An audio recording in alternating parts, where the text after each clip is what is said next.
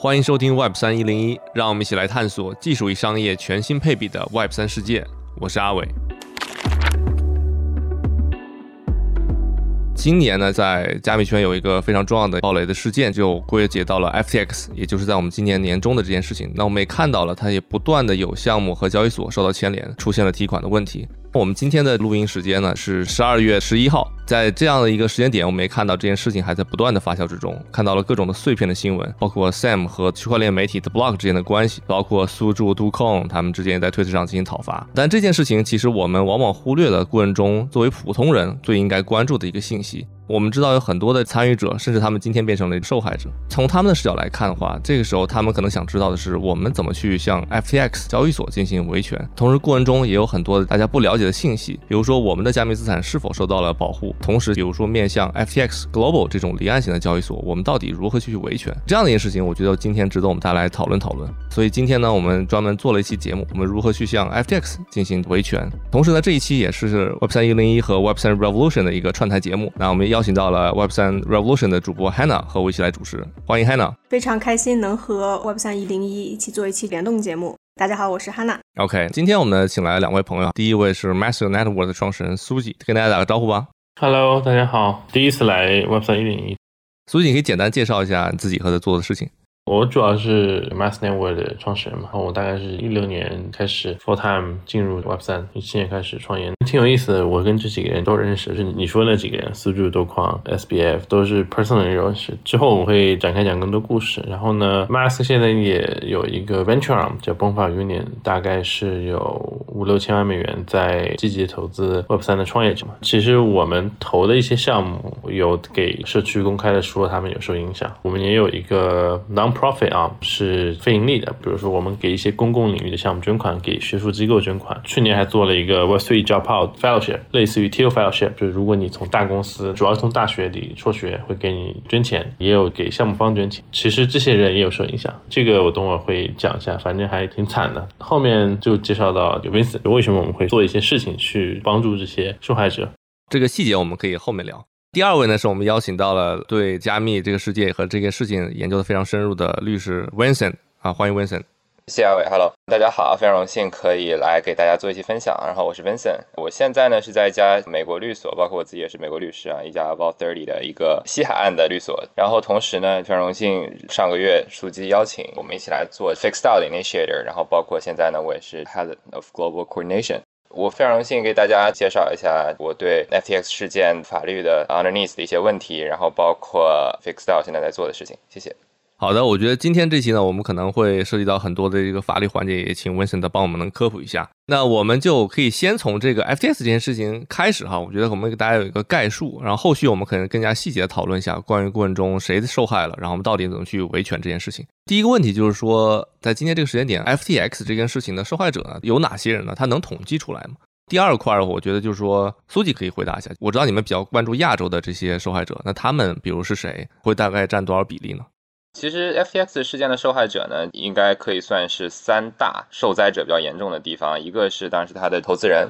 我们说 VC，其实大家都能看到啊，淡马锡、红杉，包括 Paradigm，其实已经说是可以归零了。这个肯定是一个比较恐怖的事情。包括最近以前一直对加密世界比较友好的新加坡，现在也是相当于是说 opt out，就是说我们已经现在非常谨慎，然后我们也不想做这个加密世界的中心了。这一块影响是非常比较大的。就你说的归零，其实指的是他们的投资 FTX 的资金归零了，是这个意思吗？是的，对。第二大的话就是 Solana 生态了。当然，我们这边的话可能会更看重一下，就是 FTX 在 Solana 上发行的一些币的一些 depack 的事项，比如说 Solana based wrapped Bitcoin 或者 Ethereum 这一块，他们的投资者，包括 Solana 整个生态，其实影响都比较大。那第三个呢，就是我们现在 focus 的这些 customers 这些客户，根据他们现在官方的，当然我们预设它其实会更多啊。现在的话已经超过十亿美金的损失，包括起码是大于一百万的这样的一个 customers，所以我们现在觉得话是这三个是影响比较大的。咱看一下随机有没有补充。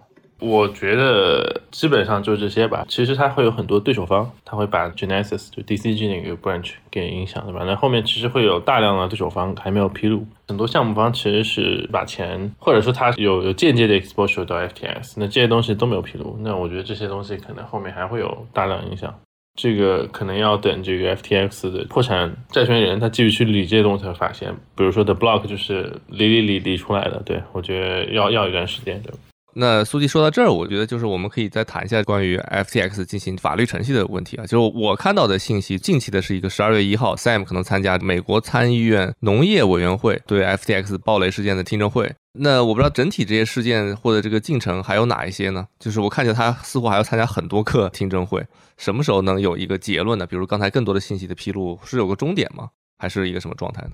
？Congressional hearing 他可以不去的，虽然我还不记得有谁就是特别恶意的，就是说我不去或者怎么样的。对，就虽然 Sam 是美国人，但是他是可以不去的。然后呢，Congressional hearing 你回答问题是 under oath，就是你要宣誓嘛，也是有例子，就是你乱说话的。有人 Congressional hearing 没有说实话，然后也没怎么样的，没怎么样意思就是说 compare to 我们外国人对吧？一般认为说美国国会听证会叫你，你你得说实话，但有人不说实话也没怎么样。根据现在 SBF 在 Twitter 上的状态，包括别的采访那些精神状态什么的，我倾向于认为他在 Congressional hearing 上也说不出什么新的东西来，甚至说可能乱说话也有可能，他不去都有可能。当然，现在目前来看他是去的，但他应该不是 physically 去 Congressional hearing，这是一点。然后一点，其实之前我们跟 Vincent 也聊聊，包括我们合作的很多 legal expert。那主要是美国的。那在聊这个事情，就是说，SBF Sam 本人，他的关联公司的高管，最著名的高管就是 Caroline 嘛，就是他的那个关系比较深的，可能是女朋友，对吧？然后可能还有别的，比如 Venture 的高管，比如说那个子部门的高管，比如 FTF US 的高管。那这些高管本身有没有 criminal charge？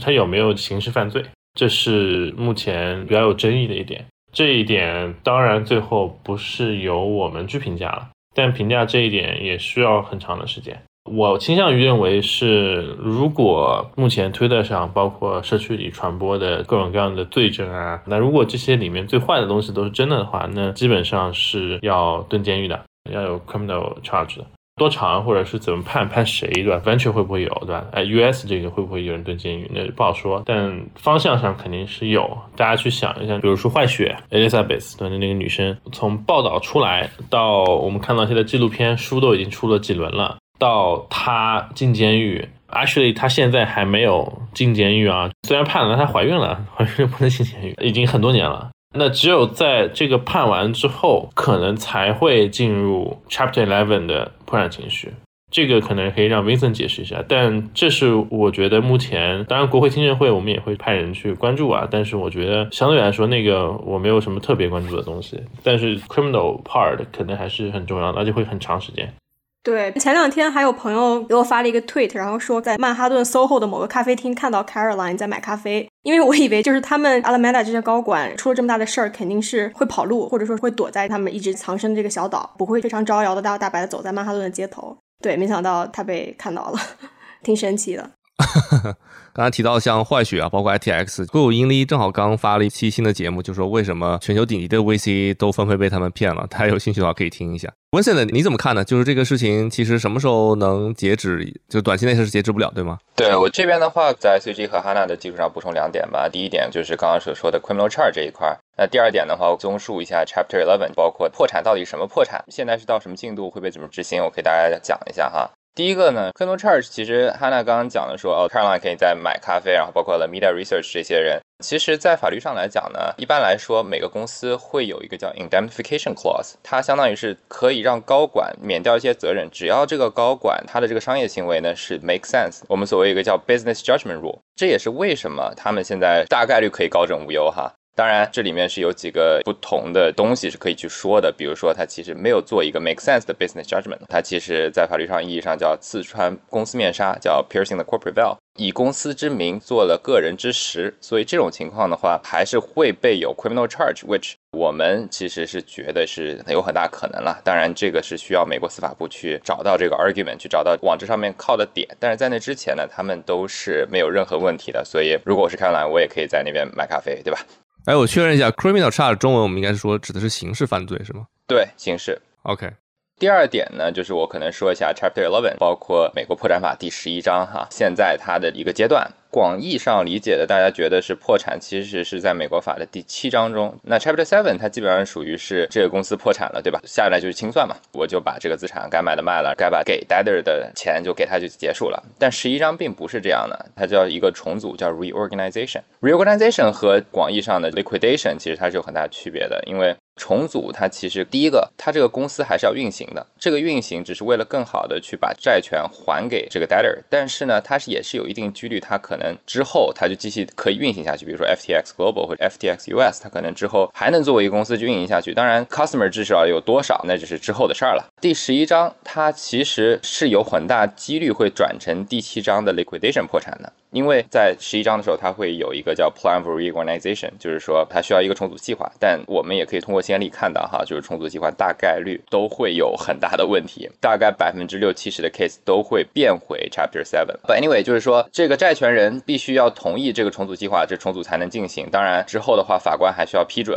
从实际的 business sense 里面来讲的话，这重组计划必须是可行的，除非计划另有规定，否则这个计划呢不能导致破产的实体在未来进行进一步。重组或清算，所以大概率哈，它可能还会变成一个 Chapter Seven。那回到现在的法律程序的进程中哈，现在其实我们能看到上个月已经 Chapter Eleven Petition，我们是可以看到在 Court of Delaware 特拉华州的已经 file 了。紧随其后呢是一个 First Day Hearing，就是第一次听证会。听证会上面呢也讲了一些比较有意思的事情啊，比如说大部分的钱都被偷了，他们也请了一个非常豪华的 Trustee。当然，trustee 还没到，现在是一个 DIP 和一个破产管理人，非常好啊。估计每周或者每个月花的钱在这个破产管理人身上也非常多啊。第三个呢，我们可以看到一个叫自动停留日，用英文的法律术语的话叫 automatic stay，也就是说从这一天开始是没有任何的 creditors。是可以问，就是相当于我就跟他去说，你把钱还我，但是不行。Automatic stay activate 它启动了以后呢，它是一直要等到破产程序结束以后，我才能把这个钱还给任何的债主的。呃，这可能就是我需要补充一下的东西了。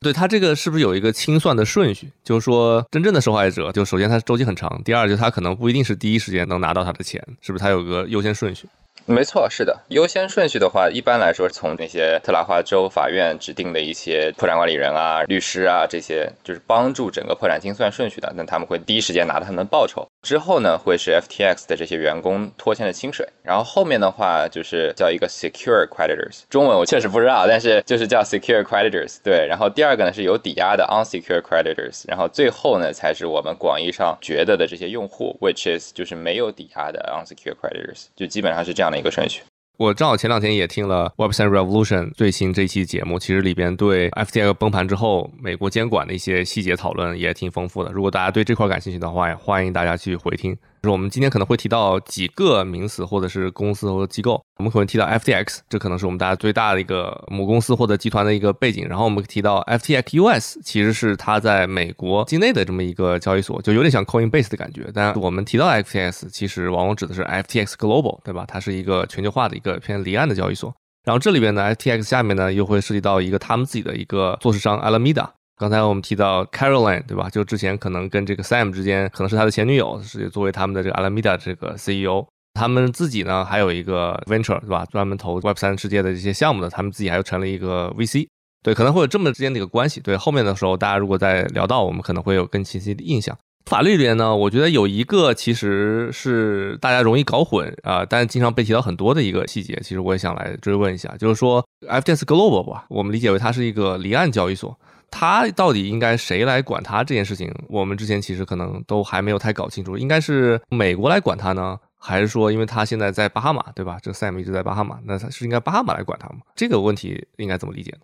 从现在的程序来讲呢，其实是比较清楚了。Short answer 就是说现在是美国来管，巴哈马去做一些辅助。但是为什么这么做呢？其实是有两个因素吧。第一个，从美国法的监管角度来说。只要有一个叫最低限度接触，英文叫 minimum contact，美国就有了熟人管辖权。虽然 FTX Global 它可以说是不针对美国用户发任何广告啊，但是你只要有足够基数的美国用户，就算他用其他的这个身份去做 KYC 也好，但他只要是美国人，那你其实就已经有了 minimum contact，美国就已经可以管了。其实更大的原因其实是 FTX 整个集团啊，它 file 了一个叫美国破产法第十五章，跟十一和刚刚提到的七是有区别的。那十五章其实是说美国域外的这个企业法人通过其委托代表在美国的这个法院系统申请有关破产流程。当然，这里面是有很多 intention，他们可能觉得美国会比较清晰透明，但是大家也知道这个破产都是一地鸡毛，所以只能可以说比巴哈马相对清晰透明一点。但是我当然不是巴哈马律师，我其实也不是特别知道。也是根据 Sam 的个人偏好，毕竟人家是 Democrats 的 sponsor，然后本身是美国人，对于这个美国的司法系统又比较有一个清晰的认知。那他的律师之前是 Fanwick，然后包括这次请的，又是都是这个在美国比较远近闻名的一些律所。那他们本身的一些偏好呢，也可能会说啊，我觉得美国的司法体系会对他们来说更 comfortable 一点。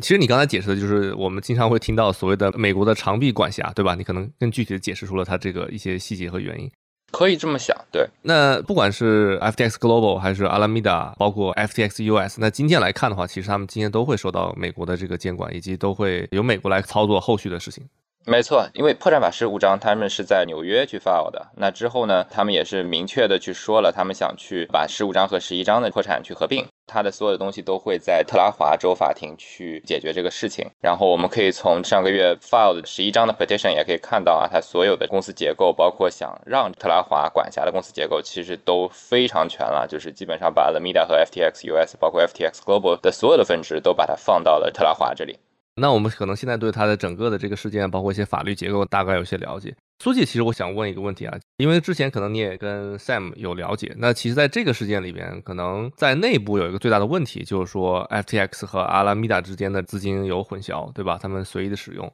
我不知道你怎么理解这件事，因为后续有报道说，他们好像受破产清算的时候，发现它里面的管理都非常的混乱，然后甚至大家可能都没有一个统一的财务的报表。它肯定是有的。OK，简单来说，他们投了我们一点点钱吧，FT 都已经披露了，投了五万美元，在很久很久之前。现在想想看，其实也就两年，这期间中间有很多个 accountant 问我投了多少钱，那他自己都 probably forget，对吧？很明显的，有人是用 FTX 邮箱去问的，然后有的人又是用 Alameda 邮箱去问的，就可能那个同一个人登错邮箱账号了，对吧？这肯定是有的。那大家要知道，像华为那个事情，其实有一个证据，对吧？就讲的是说，它连邮箱都是一样的。那我觉得这个可能几乎是一个等级的吧，大家都知道嘛，就是可能不戳破而已。这个资金上的问题，就是说，作为 trader，作为 hedge fund high frequency trader，或者说这个 market maker，阿拉米达在 FTX 仓位有没有不清算的权利？因为如果不清算，它就是 FTX favor 阿拉米达嘛，实在是它变成了阿拉米达对手方，永远不给他清算嘛，那实际上就是你拿整个集团的钱给他去当对手方，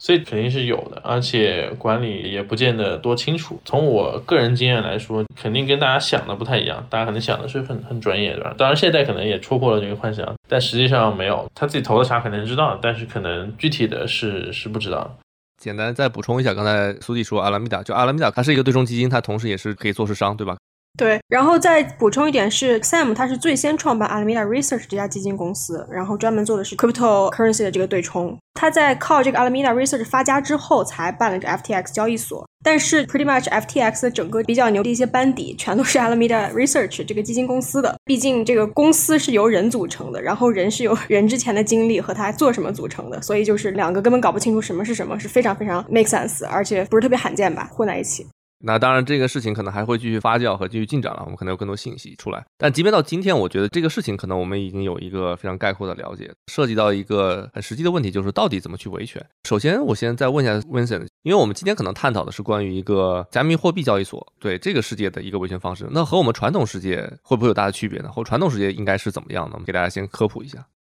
简单来说的话是没有任何区别的，因为我们都是一个破产的程序，所以说基本上你们也可以看到很多的律所就发公关文，对吧？你们可以找到我们，然后我们帮你们一起去维权。可能也看到了很多 Google Form，就让你去填这些信息。另外的话就是叫 Ad Hoc Group，当然中文我不确定翻译对不对哈，就是说一个特设小组、临时维权群。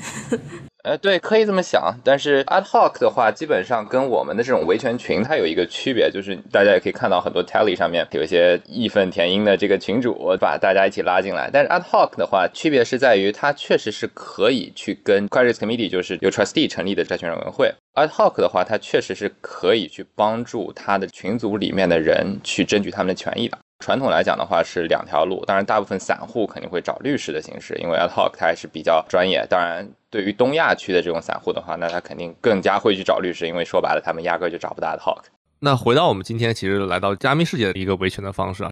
前面我们提到了，像 FTX US 啊，它其实和 FTX Global 不太一样，它作为一个美国本土的交易所。我之前听到的一种说法就是说，如果受害者呢他是美国用户，那他是不是就可以有一种搭便车的行为？比如说参与之前提到的像特拉华州的这种集体诉讼，这种情况下呢，他就不用请律师，然后和大家一起就最终获得赔偿，这个是不是是可行的？然后另外就是说，如果不是美国用户，是不是就没办法参加这样的集体诉讼呢？阿伟提到一个很好的点啊，就是说。现在呢，非法律界人士可能对这一块有点混淆。第一个，我们的破产这一块其实跟集体诉讼的性质是不一样的。很多人会把哦，破产就是集体诉讼，但其实不一样。破产是破产，集体诉讼是另一块的东西。那我理解你的问题，可以说是啊，那从破产的这个角度来讲，是不是说白了，美国用户他就直接可以搭破产管理人的便车，不需要请律师？一般来讲，我们说大户其实都会请律师的，因为是为了争取他更好的权利啊，更好的 priority，就是从分钱的这个角度来说，他想顺位更高一些，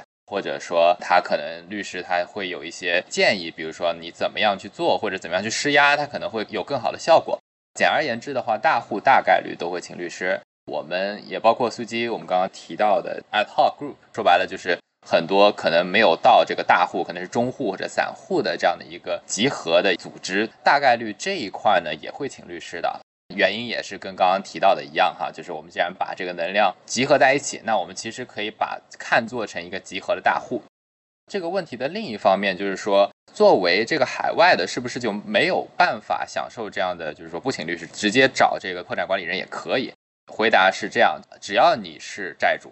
不管你是美国的还是海外的，其实都是一样的，权利都一样的。你可以直接让破产管理人，相当于是你自己什么都不做，对吧？搭顺风车，然后你反正就等到最后什么情况，那就什么情况。那其实是有这样的，而且很多啊这样的人存在。从我们自己的角度来讲，那其实不建议这样做，因为说白了，你并不能争取到你自己权利。我从我们角度来讲的话，就是说，你真的作为债权人要坐上破产委员会的这个席位上，你才能听到说，哦，那原来他是这么分的，原来他还有这样的问题那样的问题。我们也是希望更多的东亚的朋友也好啊，然后包括整个社区也好，能更多的参与这样的一个 credits committee，这样的话能拿到更多的透明的这样的一个程序。包括你能知道别人在争什么。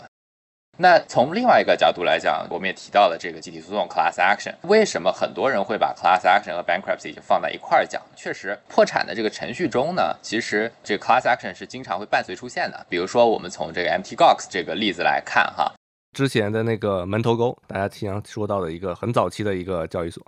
对对对，这个呢是一个日本的交易所，然后其实是按照日本的破产法来去做 proceeding，整个 proceeding 是从日本的角度来做。但是我们也能看到，从美国它其实收到了几封比较大的一个 class action 集体诉讼，针对门头沟的。我们可以看到说，它的这个论点并不是从破产出发，它的论点更多的是说啊，高管或者 CEO 或者当时的 founder，他其实是相当违背了这个 terms of service。Terms of Service 它是个什么呢？就是首先它是一个用户协议啊，这里面有几条，我肯定是要有自己的这样的一个 duty 去管理好你的财产，然后让你的财产不会出事儿嘛。说白了就是这个。当然你去深挖它的整个东西，它的论点还是比较多的，但我就只说这一点，就帮助大家理解。其实它的点在于是攻击 CEO，包括这家公司的这个东西，相当于是它是一个 fraud，它是一个欺诈，因为它没有做到这一点，所以才会有这个集体诉讼的出现。所以这个集体诉讼并不是针对破产，而是针对他没有做到的一个东西，然后把它 frame 成一个欺诈的一个案子。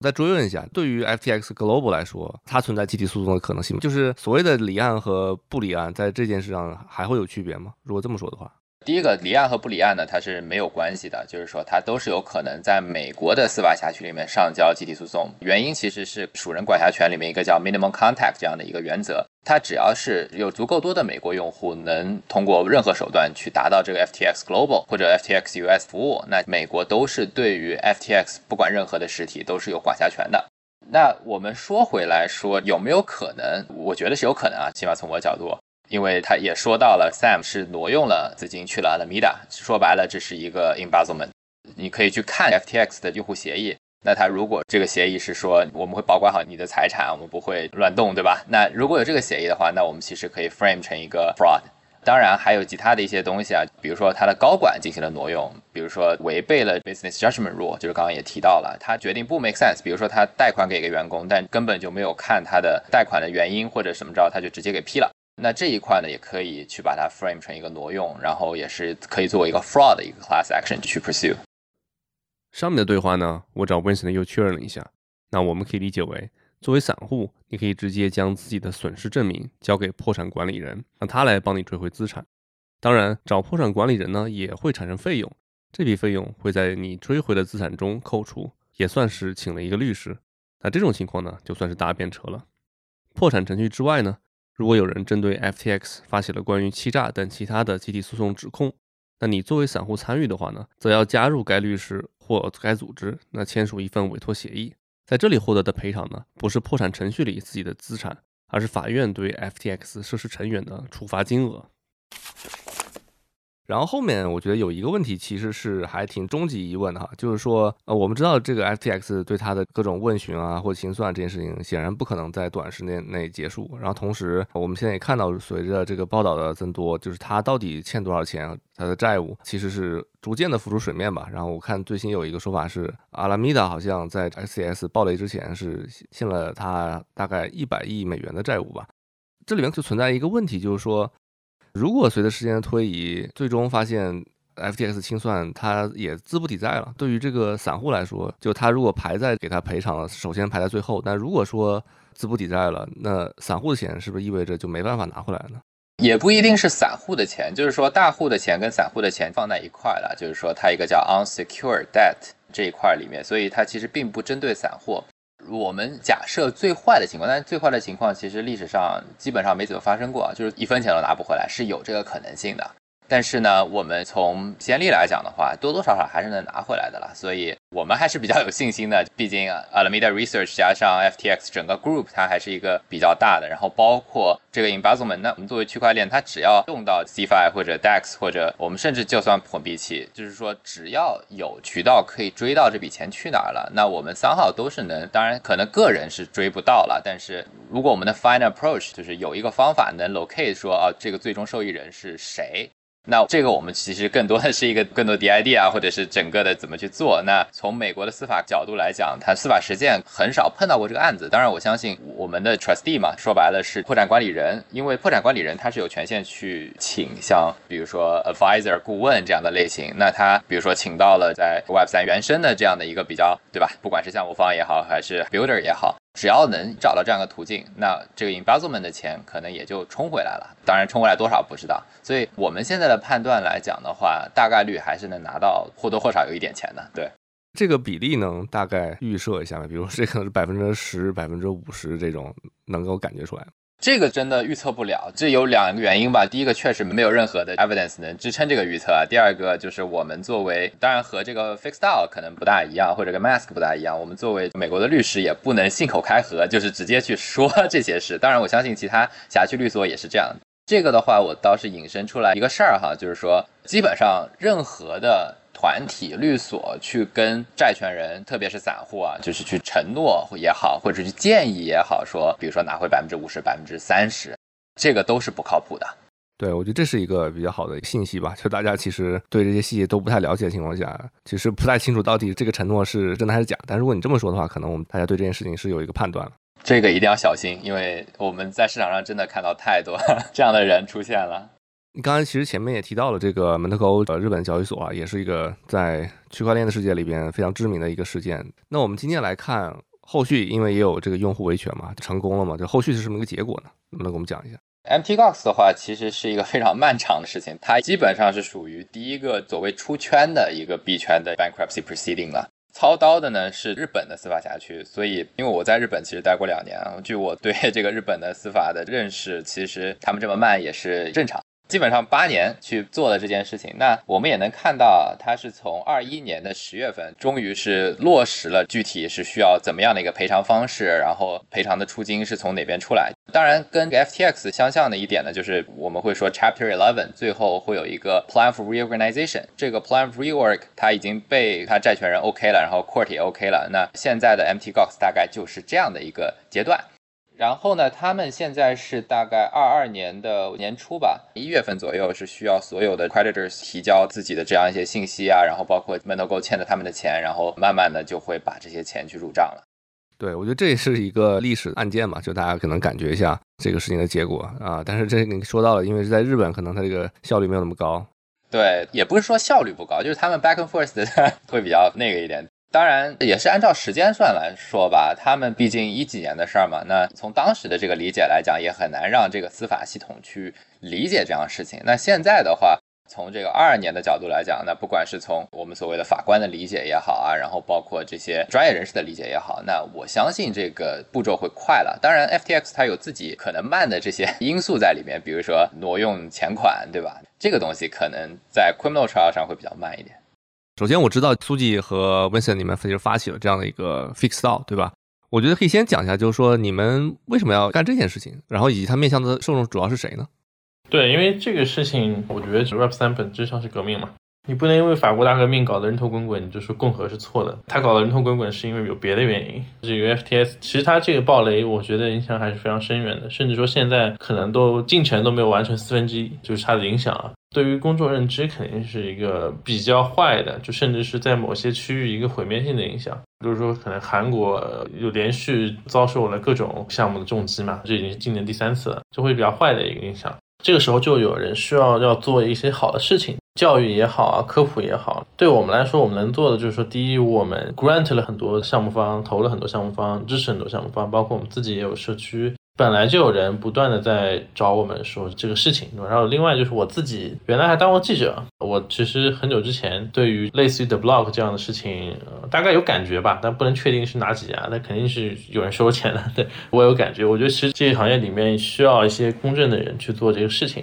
聊了聊着，后来发现 creditor 债权人的数量跟数字都在不断的上升。我都没有 actively 去聊啊，但是随着这个人跟我见面，就在聊别的事情，然后突然他说啊，其实我基金有很多钱在 FTX，然后那个人又说啊，其实我有朋友也在 FTX 里面有钱，然后就很快的数字就上亿了。这个还是在公布 Fix 到之前，我觉得差不多可能有两亿美元，超过两亿美元。那其中有一些可能是有多层的结构啊，不是本来就是一个机构或者本来是一群人，他有一个代表人跟我可能比较熟。再加上我们还没有开始统计的这些所谓项目方或者基金相关的这些人，那我觉得这个数字是非常大。那我们就跟威森在聊，我们认为说这一共有多少数字？那一共可能有四十亿到八十亿美元的窟窿啊。那现在可能认为是八十亿。如果是四十亿的话，两亿已经占到百分之五了。如果是八十亿，可能百分之二点五也不少。那我们可能很容易就能够让这个数字最后变到五亿吧。随便说一个数字。这里面又有另外一个问题，就是这些人都是非常多的东亚相关的，或者说他可能是这个 Asian East Asian，这又是为什么呢？因为他没有美国或者说其他国家的这种税务居民、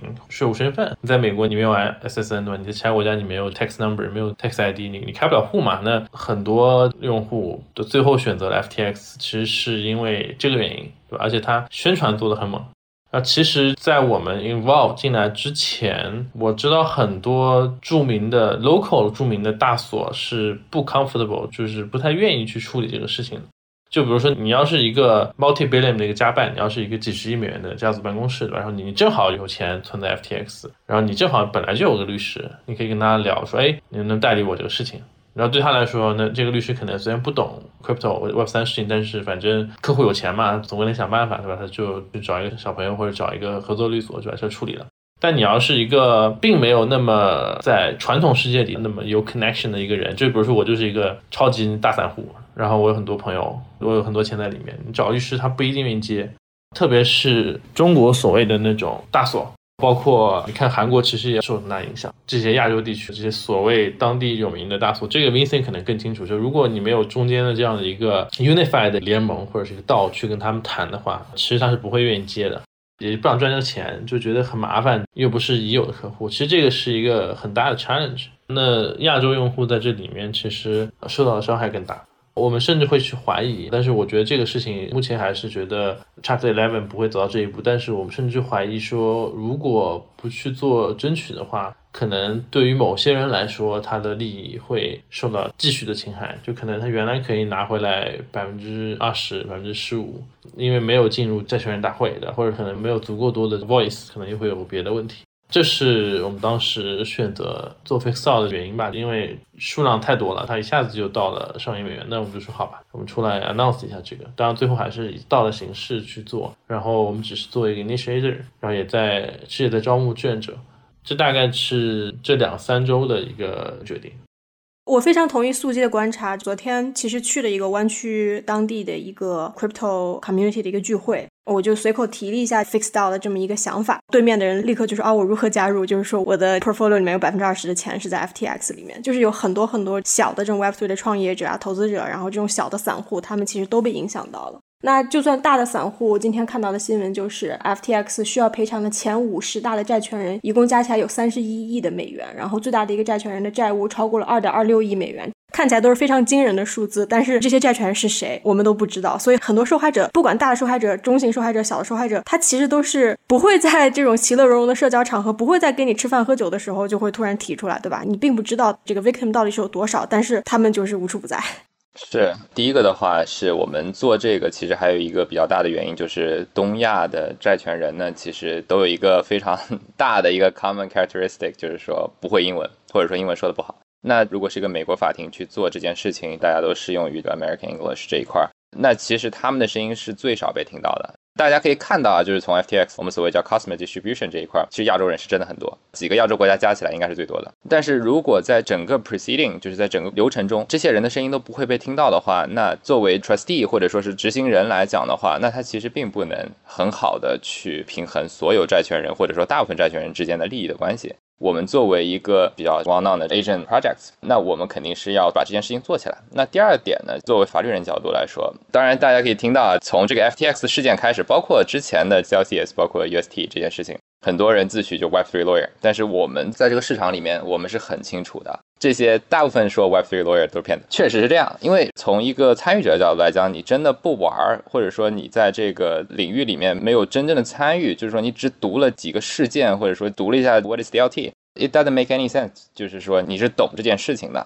甚至是这些地方一些大所、小所更多了，就会说我是一个 capable 的这个 lawyer 去 represent 你在这件事情里面。而且 Web 三的这些原住民包括用户的话，其实他们对于法律世界就更远了，他们就根本无法分辨，最起码在一开始无法分辨说你这个人到底是不是 OK 的，对吧？你是不是真的懂我跟你说的东西？你是不是就 we speak the same language？我们也看到了很多人过来找我们求助，我们发现，哎，你找的律所要么是蹭热度的，要么就是来跟你忽悠两句，最后拿到钱，可能你还要分多少给他，但是他什么事都没做。所以我们也是想尽量避免这件事情，就是从项目方的角度来讲也好，从参与者或者从人的角度来讲也好，我们是想避免更多的二次受害者在这个事件里面。对我也是看到有人今天在推特上说，有一些 Web 三的律师，他说帮大家来维权。先不考量他们的水平如何，对吧？就这里面本身可能有一层的利益关系。他如果愿意干这件事情，他除了收你的钱之外，他是不是可能还有获得其他的利益呢？这里面的话，但我只能从一个 reasonable 的律师来讲哈，大概率他不会。这个的话会被我们所谓叫 disbar，或者说就被律师协会给开除了哈。这二位讲的这个点比较好，启发了我另外一件事儿，就是说律师的费用，他的 discretion 或者说他的一个这种裁定权是比较广的。我们是看到很多的律所，他收的费用是完全很可怕的，可能百分之五十、百分之六十。作为一个债权人，你不好好去读他发给你的法律文件的时候，你可能就把字儿签了，对吧？第二个，那 fixed out 作为，毕竟我们都是这个方面出身的，那我们其实更好的能说啊，那什么样的律师费是合理的？就是我们也找了很多律所，比如说有些律所给我们开了价，我们一看就说啊。Come on，就是说我们在这个圈子里面活得足够久，我们既懂 Web3 也懂这个法律，然后包括你这收费什么东西，哪些是 make sense，哪些不 make sense，我们其实就已经过滤掉了。为什么你们要以一个道的形式呢？我也是第一次听说啊，我不知道是不是在今天的这个 Web3 的世界里边，以道来维权的形式是第一个吗？就是你们为什么要以道而不是公司或其他结构呢？理解，我可能先说一点，然后随机可以补充吧。首先，一个 short answer 就是说，现在为止，可能大家听了很多，有些人要用道啊或者什么怎么着，但是真正以道的形式，我们可以说 concrete progress 用道来维权的，我们是第一家，没有任何其他的用道来做维权的，这个是可以肯定的。为什么要用道这个形式来做呢？第一个，我们不想做一个 ad hoc group，或者说也不想做一个像一些投行，我买你的债再去帮你追。第一个是不想做成这样的，因为我们不觉得自己是一个 investment bank 或者是其他的一种形式。那第二个，我们不是律所，我们不赚你的钱。苏基其实一开始他在三周前找到我的时候，他就说我们没有任何 compensation 在这个里面，我是非常同意的，就是说这件事情是一个公益大于一切的项目，所以我们肯定不会说是啊，我去帮你介绍律所，然后我是从介绍费里面赚钱。那我们是一开始就已经说了，我们是不赚钱的一个项目。那更多以道呢？我们其实第一层是一个公益的目的，就是我们觉得我们是一个 responsible 的一个 player，一个 responsible 的 friends to the community。那第二点呢，就是我们也想包括我们马上会发的道 charter 啊，就是道的一个章程，大家可以看到更多的细节。道的一个维权模式呢，它跟平常的这种公司或者是小组或者是律所它不一样，就是说你虽然是。把债权交给了道，让道来帮你追索，但是你还是有 responsibility，你需要 active 去做很多的事情。比如说，我是一个媒体人，然后我可能有一百万的债权在 FTX 里面，然后我加入了 Fixed DAO。那如果我之后用媒体或者说是在政府间的影响力去做了一些帮助 Fixed DAO 更好的去拿回所有 member 的债权，或者说更快的去拿到，或者说是 priority 更高去拿这个东西的话，那他的 contribution 其实是应该被 reward，就是说。我可能一百万，那最后当然随便说啊，所有的到 member 都应该感谢你付出，最后你可能拿到一个 actual word，比如说一百二十万或者一百三十万，这个是只有道才能来做的事情。大家第一个是我是有个共识，我的共识就是我想去拿到 FTX 没欠我的钱，更快更好的去做到这件事情。那我们作为道的 initiator，并不会全做这些 concrete 事情，就是大家不能 free ride 或者说搭顺风车，大家还是要 active 去 engage。either 你是一个 member 或者一个其他的，都是要去尽你所能的去帮助这个道，帮助我们整个的道 members 去做一些努力。我觉得其实提到用道去做维权，或者是用道做东西很多啊，就还用道建国的呢。其实这个事儿不新鲜，关键就是真的做的少。可能很大的一个原因是因为之前很多事情并没有聚集这么多三的人，对吧？就比如说这是一个很传统的事情，大家就懒，就说哦，那我们就建一个公司得了。这个事情因为。Natively 就是这样的一堆人嘛。其实你要真的建一个公司，你要真的在什么德拉华建一个公司，大家会觉得哦，好奇怪。虽然可能也不是说就没有好处，你还不如直接做到。那这也是一个原因。另外就是说，因为 FTS 这个事情本质上的问题是因为有中介，就是我们从物质世界进入赛博世界寻找中介来当摆渡人，结果这个中介跑路了。本质上是这个事情嘛。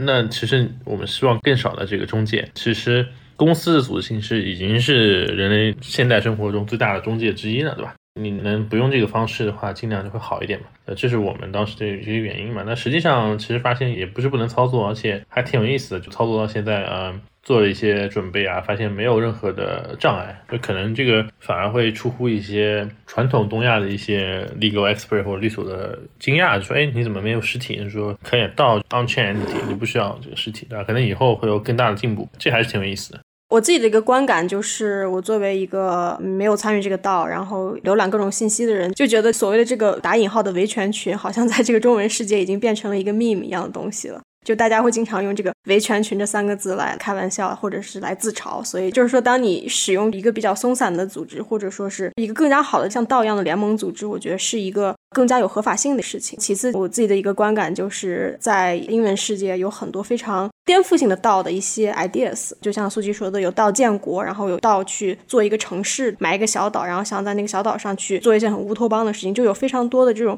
想要去调动这些人类资源，然后去做一些更加有愿景事情的一些道，其实我觉得这次这个 fixed 道这种道的形式去维权，也是一个就像苏玉说的一个比较前沿、比较颠覆性的一个东西。嗯，这里我稍微挑战一下，刚才我们提到了，今天可能也有其他的律所或律师，必定很专业的律师，他们来帮大家维权，可能他们有自己的一个想法吧。那我们今天站在一个中立的角度来说，我们怎么来评判？比如说你们现在要做的这个事情，它不是在作恶呢？如果是一个道的话，我们怎么来证明这件事情呢？可能其他的律所是一个黑箱，但对你们来说是有什么方法吗？呃，这里我先抛砖引玉一下哈。道大家其实都知道啊，那道里面的不管是 governance 也好啊，或者说是这些东西，其实都是基于 members 投票的。说白了，我们作为 initiator 并不能说我们要干什么，其实我们只是把这个旗子弄起来，然后。当然，一会儿我们可以多讲一点哈，就是说我们现在在做的事情。说白了，我们只是把这个框架搭出来，然后大家的这些骨头啊、肉啊、血啊这些填进去，都是靠 members 来填的，我们 没有任何影响力啊，这是第一点。所以整体来讲的话，就是如果这些我们召集起来的这些东亚债权人，他有任何的想法说啊，比如说你这个不 make sense，你可能要这么做，那其实都是随时去通过投票让到他往更好的、更合适当时债权人想法的路上去走。所以说，第一个，这肯定不是一个黑箱。倒不会像律所说，对吧？律所拿了这 consent form 以后，do anything 你也不知道，或者说做一些对你可能不是特别友好，或者说他在尝试的过程中去做一些非常蠢的事情，对吧？那我们是肯定不会这么做的呀。我看一下，像随机啊，包括汉娜有什么其他的补充？我觉得这就是不要 trust verify，对吧？当我们如果说后面开始去收集数据啊，或者说这个道如果需要跟传统的律所进行一些作为沟通的话，就所有人其实都应该不要 trust 去 verify。就比如说，你说这个哦，我们要这个签个名，那你自己去看，这是一个最大的一个提醒嘛。Trust 我觉得是不可能能够长久成功的，因为其实你本质上是把你判断的能力还给了中间人嘛，那这中间人他就可以去作恶嘛。那对我们来说，尽量就是鼓励说，你可以不相信我，对吧？睁大你的双眼去 verify 这个地方能不能更好，那个地方能不能我们一起做点事情。当然，这个 verify 不是说让你去找事儿，就是说我就是不看，那这肯定不行。但其实这是把这个数字世界很多人变成公民的一个过程。现在其实大家有一点说啊，我们来参加数字世界建设，结果啪钱没了，然后现在怎么办呢？那其实这个本身虽然很惨痛啊，但实际上跟很多人本来就是说不要 trust verify。那我们做到的话，也是要遵循概念，遵循这个理念啊，就大家自己去看，自己去寻找。那我们只是给一个引导，把这些东西都放在这边之后，我们就可以到了 member 就可以贡献。把这边放在这里之后，就说啊，其实已经有这么多成熟的方案可以去选，可以去比较更好的。已经有这么多的债权人是这么做啊，大家去看一下他们理由什么，那自己可能更像是哪一类人：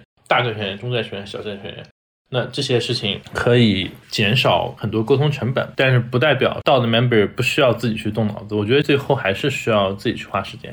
但这样的一个前提条件才能保证它不会堕落，它不会腐化。这个是一个很重要的事情。我觉得任何说啊相信我一定没有问题的，其实都是有问题的一个前兆，或者说它都是预示着在未来会有一天会有问题。那下一个问题想问素基，因为我知道 Mask Network 还有你本人都对资助公共物品这种 public good 这个方向非常的感兴趣，包括你之前提到的 Web 三辍学奖学金，你经常会资助一些早期的项目，然后包括给 Gitcoin Tornado Cash 这个事件去捐款，其实是很多这种华语区的创业者会比较少的关注这种公民社会领域的一些议题吧。那其实 FixDAO 的一个成立，其实也是一个类似于这样子的一个努力。我今天在自我介绍的时候，不是讲到为什么我们做这个道的一个原因，就是因为真的有超乎我们想象的一个受害者。刚刚汉娜讲了辍学的奖学金，我们去年记不得数字了，可能是二十万美元还是二十五万美元，反正就是大概 around 二十万美元。给了四个还是几位 grand 接受者获得这个 fellow，那当然这个其实跟 T O fellowship 很像，因为它是给十万美元给两年，那我们可能会说 Web 三更快一点，周期更快一点，所以时间短一点，给的也没有那么多，但还是给了不少钱给获奖者。因为这个获奖者他还没有很愿意去公布这个事情跟他有关，所以我就不讲他名字。但其中有一位前两天找我，我就也找了他呢，跟其他的当时我们做奖学金的时候的一些志愿者。私信说，他把奖金的一大部分，more than 一半的奖金存在了那个 FTX，那现在就又没了。然后，但是他是很有志气，那我也不能评价说好还坏啊。我觉得这个犯了一些错误的，因为 assume 他们申这个奖学金的时候，应该是了解去中心化的，而且也是年轻人里面敢于去辍学，也是对这个社会有一定了解的人，但就犯这个错误。然后，但是他很有骨气啊，他说他不想回学校，然后说这个有没有什么机会可以做一些事情。这是一个例子啊，然后还有一些很小的这个 startup，我们都甚至不认为是这个 startup，可能更像是一个 studio 工作室，那就拿了我们的 grant。我们其实在过去就是 Mask 的到前两个月有通过一个投票，说是好像一年要给五十万美元给 grant。去年是开始吧，今年这三个季度就 Q 三给了十五万美元，明年的 Q 一 Q 二肯定会给二十万美元左右。那给了大概十五二十个项目，然后其中有一两个项目。和他的关联的项目，其实根本都不是公司，我觉得都是一个教授带小朋友啊，或者是一个学长啊，跟一些校友一起搞一个 studio，那也是有受影响。他比较诚实，就找到了我，然后我说那怎么办呢？反正就都给你了，你肯定不能再问我要，对吧？然后他有他肯定申了别的公链的 grant，也没有多少钱，但他也很有志气，就是说我要节衣缩食。努力把我们当时要做的 public good 或者这个东西给做出来。那至于这个东西能不能变成一个商业项目，反而就是未来再说。我觉得还是很有意思的。解决这个事情的方法，虽然一方面是 rely on 传统世界的这个破产法院的美国的司法体系跟这些美国的律师，但我而且我们知道，因为 Sam SBF 它本身的资源很好，其实不可能很快的就就这个事情 settle down，吧？这就他会进去蹲一段时间还是怎么样，很快的这是不可能的。但另外一方面，因为有社区嘛，因为有这个去中心化的网络，是人与人之间超越了一切中介的直接连接，其实它反而会更快速的帮这些人渡过难关。这些人后来你要不就在 Fixstore 你也加入呗，反正你不要说你是谁，没人知道你会谁，对吧？他们自己可能现在还没有想明白要不要说自己是谁，挺有意思，也不是一个好的事情，但是。他们的反应让我觉得说，像是一个受到挫折的学自行车的时候，你第一次骑自行车，然后你摔了，可能又爬起来接着骑，又摔了，然后又接着骑，然后最后发现说，哦，自行车可以比走路快，有点像这样的一个公民社会，你正在慢慢的往前走。其实东亚很多人，我觉得通过这个事情也知道很多事情嘛。当然，我们还是希望说这些受害者赶紧拿到一定的补偿，或者说他的流动性能够赶紧的有一部分钱能够让他们生活没有太大问题。对，但其实是一个社区有在里面起到很大的作用。相对来说，我们觉得法院可能起到作用是有限的。我们也只是在法院起不到作用的地方去帮社区。苏记，我记得你最开始的时候说还有一些其他之间一些故事啊之类的，或者是你以你的角度来给我们介绍一下你认识的 Sam 是一个什么样的人吧？对，Sam，我是二零一九年跟他接触的嘛。那我感觉，首先那个时候很瘦。看视频啊，包括活动上是非常 skinny 的，不是像今天一样，他是一个胖子，他其实原来是很瘦。然后呢，因为他是在香港，他是东八区嘛，那任何时间点发邮件，即使凌晨的时候，即使是我觉得很无所谓的事情，就是我就 CC 一下，就是我们可能群发了一个什么东西，他也会很快的回，而且他的那种感觉一定是本人回的，因为他那个本人回一定会分很多段落，他的行文很有意思。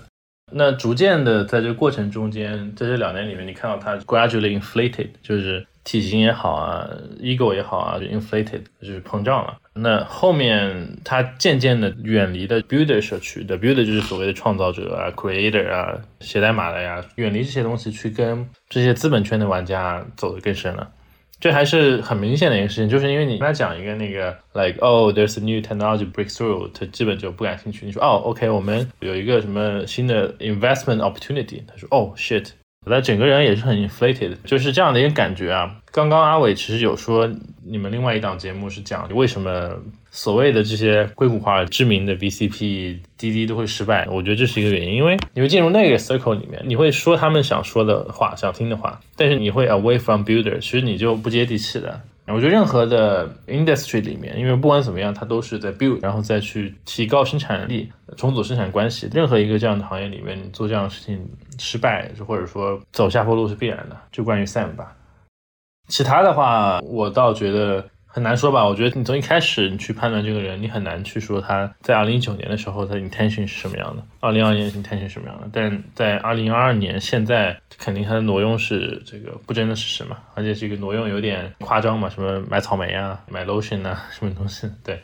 对。然后温森的我可以再问一下，就是说。不管是 Sam，当然他们这个成就还很远吧，就当然也是刚开始一段时间。但是我们往回推，苏柱啊，包括杜控啊，他们俩其实已经暴雷了很长时间了。但是我们看今天他们还某种意义上是逍遥法外吧？就为什么会出现这样的一个事情呢？呃，首先苏竹和三 AC 啊，包括 Terra 这件事情其实不大一样啊，跟这个 FTX 的。当然，我们其实从现有的这个 evidence 来讲，肯定是不大一样的。就是第一个，它没有恶意的去做一些挪用。就是为什么这次这个 FTX 事情出来呢？也是 CoinDesk 的一个爆料嘛，对吧？一开始，那它也是作为了这个 Media Research 的这个我们所谓叫 whistleblower，就是它能爆出这些东西，吹哨者。对对，吹哨者。那我们 assume 这个三 AC 和 Terra 就是根据他们现在的所有的 evidence 是是准确的，那他们其实没有挪用这个问题。说白了，三 AC 这件事儿，我并不觉得租主他会有任何法律的问题。当然，这个也是看各个之后的这些 evidence，包括这些我们不管是从 prosecutor 角度来讲，就是从检察官的角度来讲，或者其他的，他可能有其他的一些角度啊。那从我的角度来讲的话，他其实只是一个投资失败。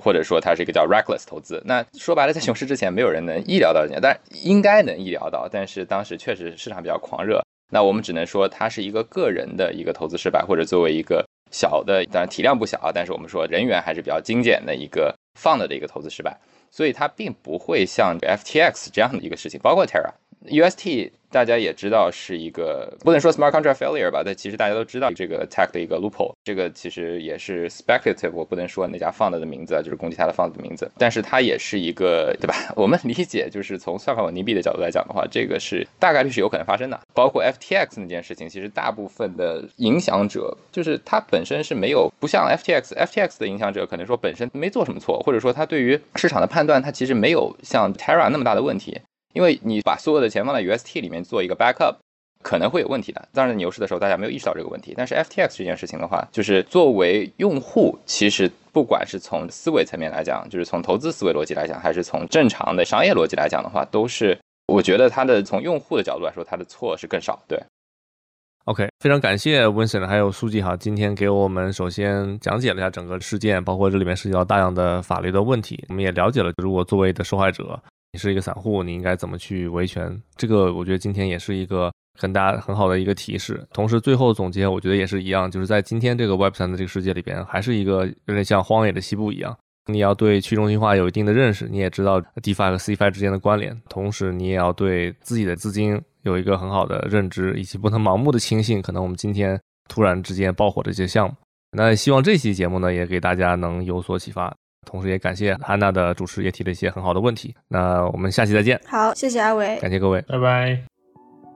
就在我们录音后的两天，十三号，出乎意料的是，FTX 的创始人前 CEO SBF 在巴哈马的首都拿骚被巴哈马皇家警察逮捕了，并准备将其引渡回美国接受调查，将于明年二月进行引渡的听证会。